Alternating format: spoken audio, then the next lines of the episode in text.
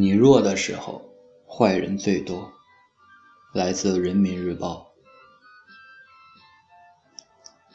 一个二十三岁、大学刚毕业不久的小姑娘给我留言，每一个字都能听得到委屈。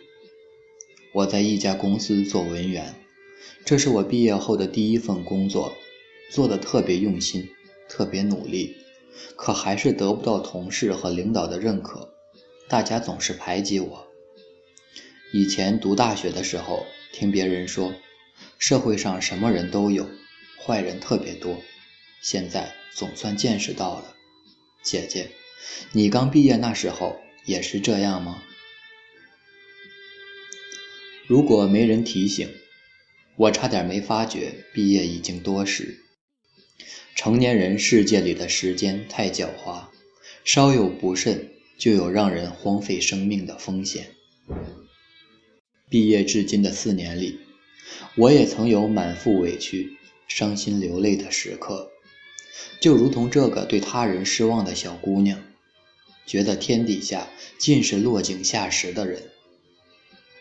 可是，对比着自己与很多人的从前与现在，发觉每一个人的生命在这四年里都因着自己的努力发生了或多或少的改变。我也同样悟出了这样的道理：你弱的时候，坏人最多。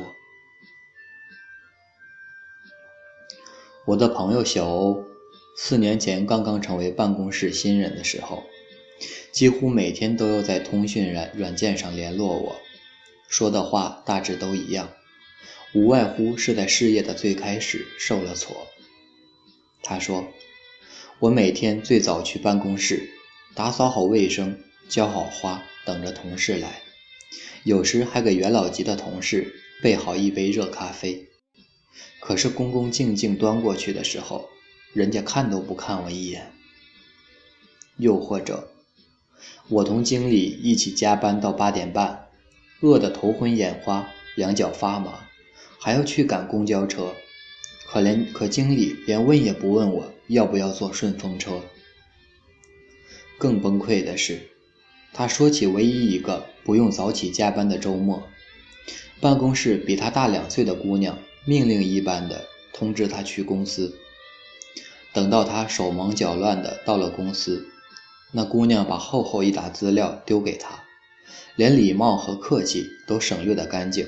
哎，你帮我把这个做了吧，我家有事要赶着走。四年后，他在同一家公司工作，在公司以各种理由把许多员工辞退后，他是留下的不多的女性员工之一。办公室新人每天为他备好一杯茶，满眼都是笑，姐。你看这个文件怎么做？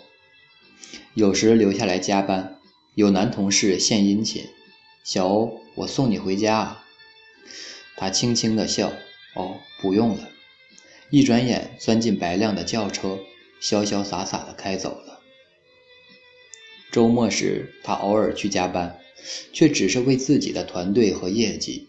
没有人再敢把厚厚的一摞资料丢在他的桌角，人人。都向往着成为他。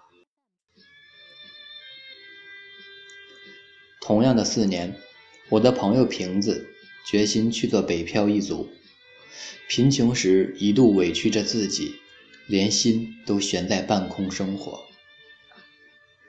别人热心的介绍他去相亲，对方刚坐下，便已露出那条粗厚的金项链，一张嘴就是：“听说你家不是这儿的呀？”我有两套房子，钱是不愁的，就想找个姑娘一起过。后来经历的几次相亲，比那一次更糟糕。中间人很抱歉，也很直白地告诉他：“真对不起，人家说你挺好个姑娘，但就是外地的，工作不稳定，每个月就三千块钱工资，这成家了怎么过呀？”他周末去商场闲逛。被导购紧紧跟着，生怕他顺手牵羊的拿走哪件标价五百块的连衣裙。他在距离公司两个小时公交路程的地方，和别人合租了房子，连续几日被狂欢的租客吵得不得安生。他无奈之下推开门，轻声说：“请问可以小点声吗？我明早还要去上班。”人家竟然斜着眼睛告诉他：“哟，有钱你就别住这儿呗。”关上门，外面又是一阵刺耳的笑。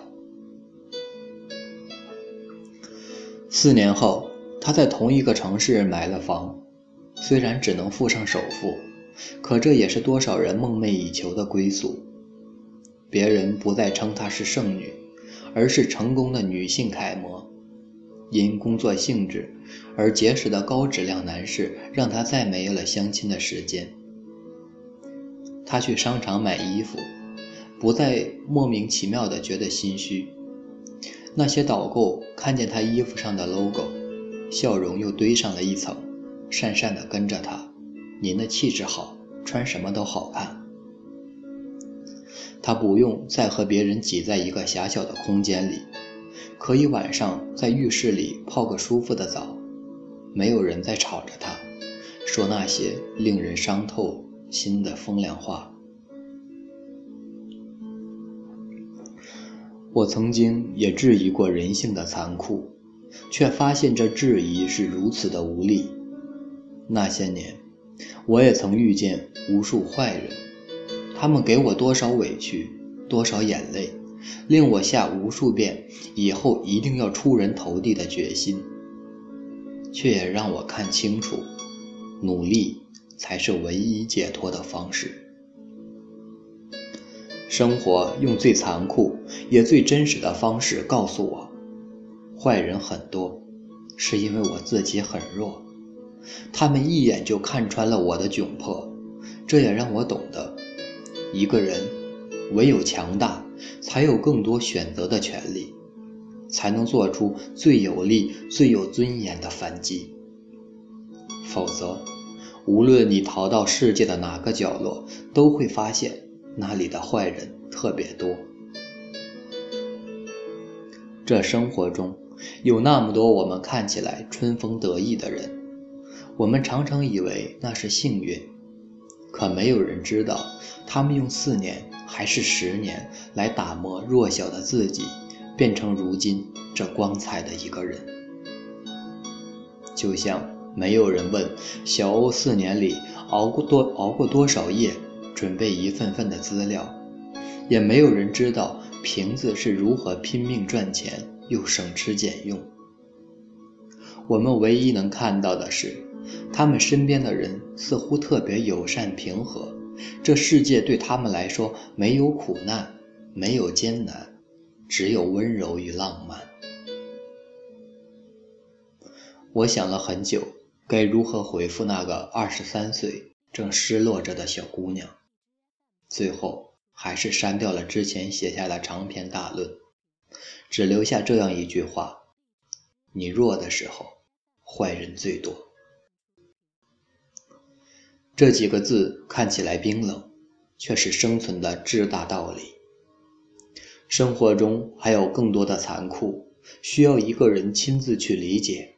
而我相信，这个初入社会的二十三岁的小姑娘，总有一天，她坚持不懈的努力，会让那些曾经的坏人越来越友善。